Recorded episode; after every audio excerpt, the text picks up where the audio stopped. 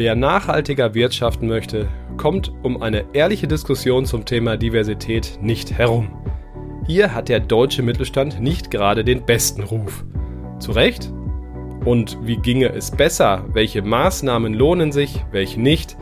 Darüber spreche ich gleich mit einer der wesentlichen Expertinnen, die es hierzulande zum Thema Diversity gibt. Isabel Welpe von der TU München. Markt und Mittelstand, der Podcast. Deutschlands Stimme für Familienunternehmen. Aktuelles und Zukunftsthemen rund um den Motor der deutschen Wirtschaft. Mit Thorsten Giersch.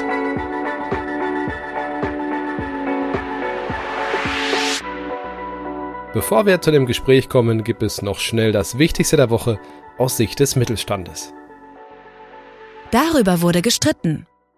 Auch in dieser Woche müssen wir über die Gaspreise sprechen, um genau zu sein, den Gaspreisdeckel. Da ist ja noch einiges unklar. Bei der Bremse gibt es viele Mittelstandsvertreter, die sagen, wir wären gerne mehr am Tisch gewesen bei der Diskussion und nicht alle Unternehmen fühlen sich hinreichend unterstützt. Andere wiederum sagen, Freunde der Nacht, bitte denkt nicht nur ans Gas, sondern denkt auch an den Strom. Denn langfristig brauchen wir bezahlbaren, vor allem auch grünen Strom in Deutschland. Und bei der Diskussion ums Gas möge das bitte nicht vergessen werden. Das ist natürlich richtig. Auf der anderen Seite beim Gas hilft keine Bremse am Ende des Tages, wenn wir nicht auch sparen und wenn vor allem die EU-Länder nicht an einem Strang am Weltmarkt einkaufen. Das ist, glaube ich, im Moment die größte Aufgabe, bevor wir über den Deckel im Detail zu Ende diskutiert haben. Damit sollten Sie rechnen. Corona ist zurück, war natürlich nie weg, aber es steigen die Fallzahlen wieder, nicht nur auf dem Oktoberfest, sondern auch in den Betrieben und Organisationen wie Behörden. Dick diskutiert diese Woche wird das Thema Isolationspflicht. Wir haben ja im Nachbarland Österreich ein Vorbild, wo die sehr pragmatisch gehandhabt wird. Ähnliches fordert die FDP zumindest jetzt auch für Deutschland. Das heißt, ob jemand in Isolation muss und eben nicht zur Arbeit kommen darf, mit Maske, mit allem drum und dran selbstverständlich, das soll nicht mehr pauschal entschieden werden, sondern je nach Arbeitsort, Situation, Gesundheitszustand pragmatisch eben eine Idee, über die man nachdenken kann und genau nach Österreich schaut, wie es dort funktioniert. Das sollten Sie wissen. Den Maschinenbaugipfel gibt es eigentlich schon länger. Er fand nur meistens im Schatten der großen Hannover Messe statt. In dieser Woche wurde er ziemlich stark beachtet, auch weil Bundeskanzler Olaf Scholz vorbeikam. Der spielte mit dem Maschinenbaupräsidenten Karl Heusgen wunderbar Ping-Pong, unter anderem bei der Frage, ob man von China vielleicht nicht allzu abhängig sein wollte, dass die Brüsseler Bürokratie total überwuchert, aber natürlich auch mit der Tatsache, dass man vom russischen Gas es hätte besser wissen können, sich so davon abhängig zu machen. Die große Frage ist jetzt, kann die Politik den deutschen Maschinenbauern helfen, in anderen asiatischen Staaten erfolgreich zu sein, Fuß zu fassen? Gerade am Anfang wäre diese Hilfe sehr nötig. Das könnte Sie irritieren. Wie kompliziert das mit der Energie und dem Umweltschutz ist, zeigt folgende Anekdote. Im Streit um die Laufzeiten der deutschen Atomkraftwerke springt der FDP, die bekanntlich ja für eine längere Laufzeit ist, jemand an die Seite, mit der man nicht zwingend rechnen konnte, nämlich Greta Thunberg, die naja, Initiatorin von Fridays for Future und wahrscheinlich die bekannteste Umweltschützerin der Welt. Sie sagt, lieber die AKW auch in Deutschland länger laufen lassen, bevor die Kohlekraftwerke umso stärker angeheizt werden und CO2 emittieren. Da sind wir mal gespannt, ob sich die Grünen davon beeindrucken lassen.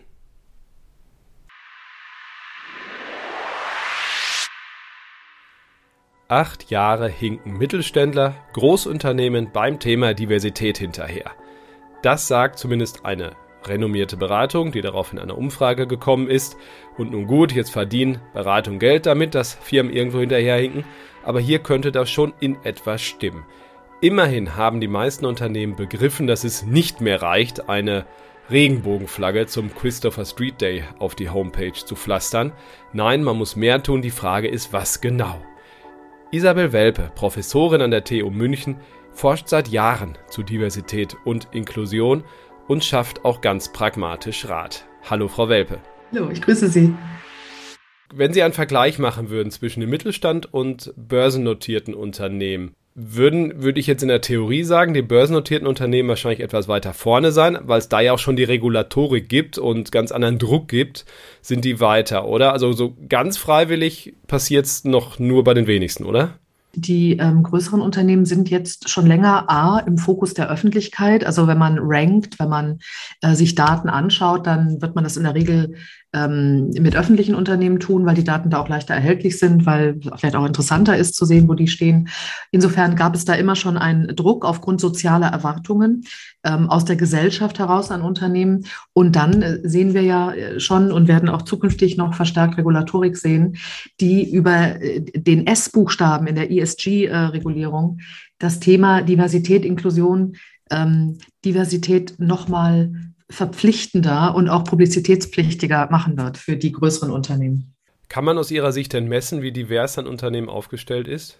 Ja, also Sie können ähm, verschiedene Indikatoren messen. Sie können ähm, einmal zählen, also wie sozusagen Menschen welcher sozialen, demografischen Kategorien, soweit sie das erfassen können, aufgrund von Datenschutz oder der Auskunftsbereitschaft von Mitarbeitenden, kann man natürlich erfassen. Sind sie in Norddeutschland, in Süddeutschland geboren? Äh, was ist ihre Körpergröße, wenn man sowas erfassen will? Oder wie alt sind sie? Oder wo haben sie studiert? Oder was haben sie studiert? Das kann man natürlich alles erfassen und äh, auswerten. Aber das ist erst ähm, ein Teil äh, von Diversity and Inclusion Inclusion, denn ähm, das zeigen auch zunehmend Studien, worauf es am Ende wirklich ankommt.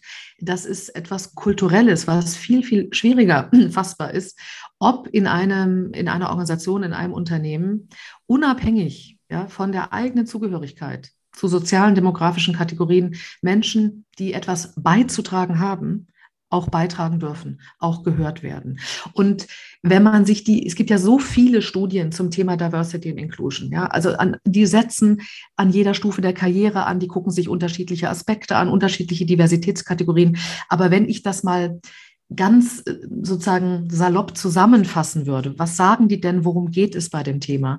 Dann geht es am Ende immer um die Frage, ob eine Person selber wahrnimmt und denkt, gehöre ich hierhin, also in diese Organisation, in dieses Unternehmen, in diese Abteilung, empfinde ich mich als zugehörig und denken andere, also die Kollegen und andere, sage ich mal, Stakeholder der Organisation, dass jemand wie, wie ich, wie diese Person auch hierhin gehört. Also es geht am Ende bei allen Maßnahmen und auch bei den Problemen, die man ja lösen will, um das Thema wahrgenommene, gefühlte Zugehörigkeit.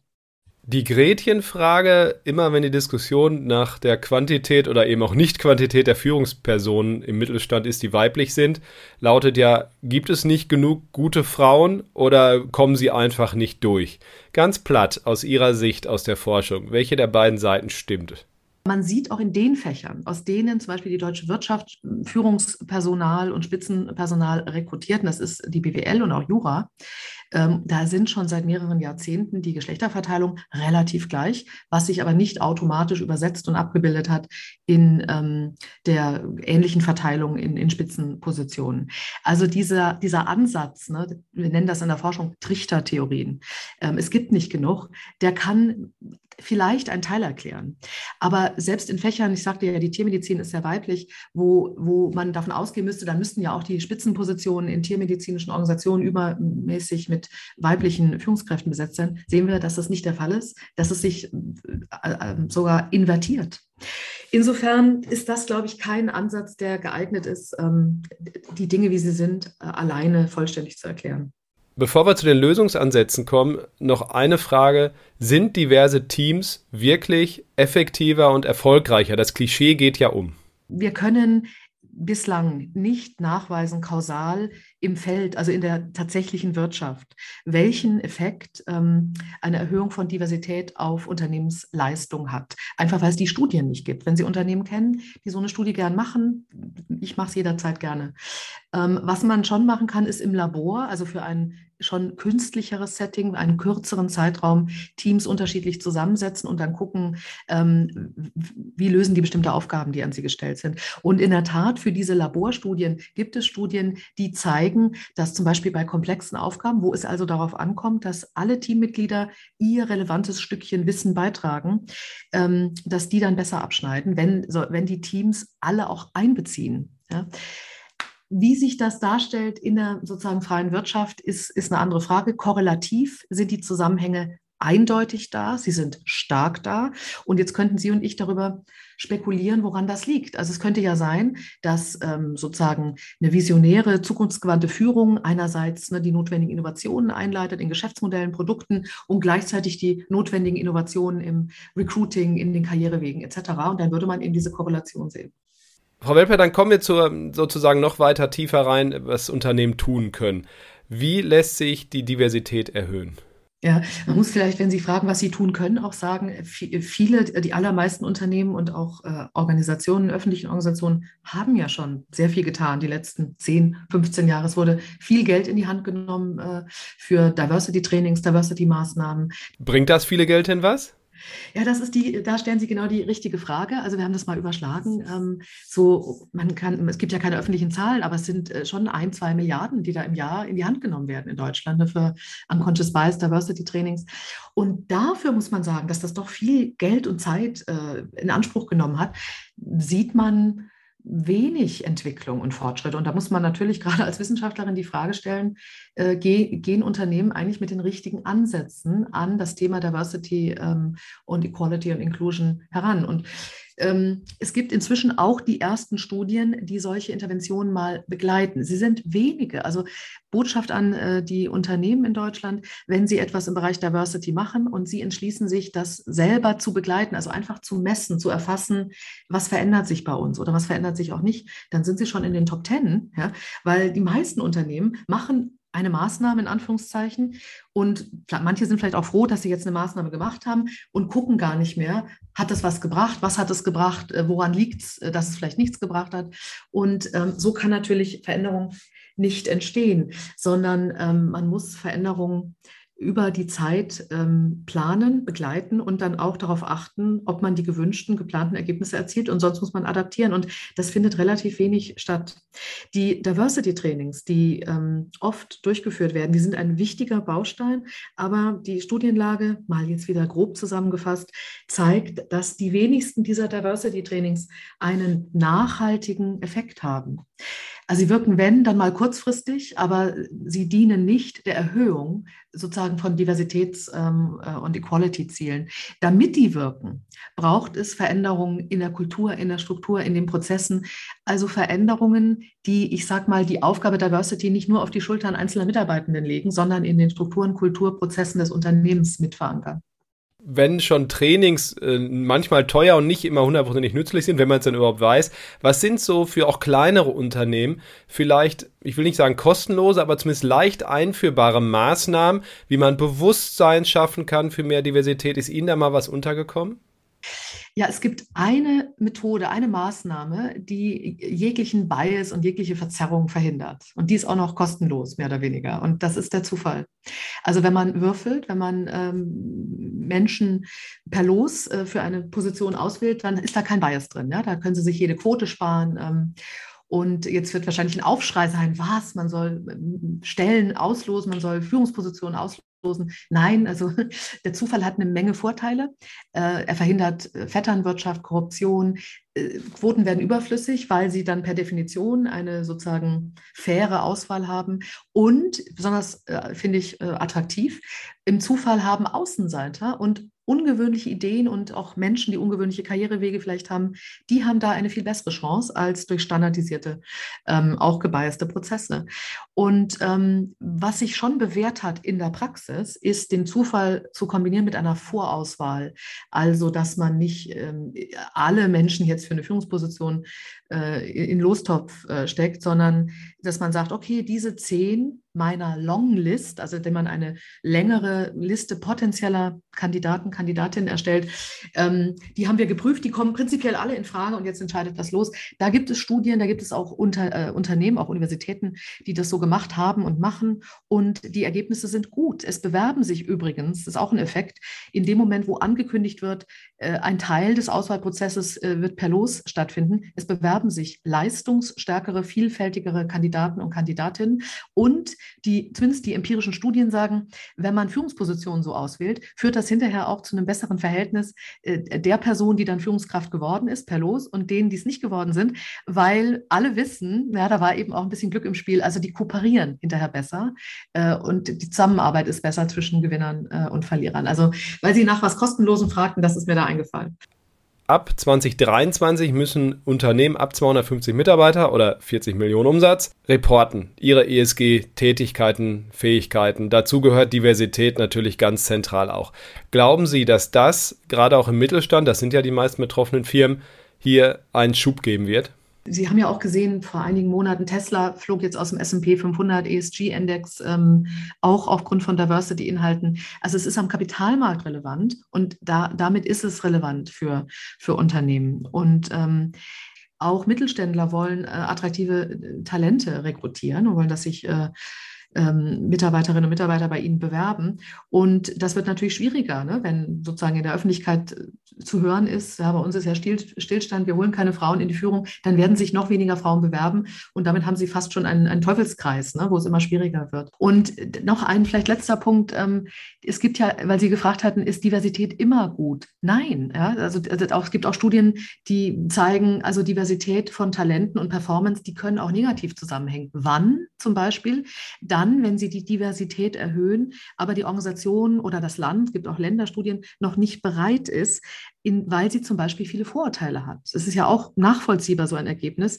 Wenn ich jetzt, ich muss immer die Norddeutschen hernehmen, äh, wenn ich jetzt ganz viele Norddeutsche einstelle, ja, weil ich das muss oder weil, weiß ich nicht, die, die Mutterfirma das wollte, aber mein Unternehmen hat ganz viele Vorurteile gegen Norddeutsche. Ja, dann wird das schlecht sein für die Leistung. Dann wird sich aufgrund der höheren Diversität nicht die Leistung verbessern, sondern die vielleicht äh, Westdeutschen können da nicht mit den Norddeutschen. Ähm, und insofern schadet die von außen vielleicht hereingedrückte Diversität der Organisation. Auch das ist ein Grund, ja, das Unternehmen, die eigene Organisation jetzt schon vorzubereiten, weil die Diversität wird sich erhöhen auf die eine oder die andere Art. Frau Welpe, vielen Dank. Ich habe sehr viel gelernt und ich wünsche Ihnen noch einen schönen Tag und auch Ihnen, liebe Hörerinnen und Hörer, noch einen schönen Freitag. Bis zum nächsten Mal. Bleiben Sie gesund und erfolgreich. Tschüss. Das war Markt und Mittelstand, der Podcast. Wir hören uns nächsten Freitag wieder auf markt- und-mittelstand.de.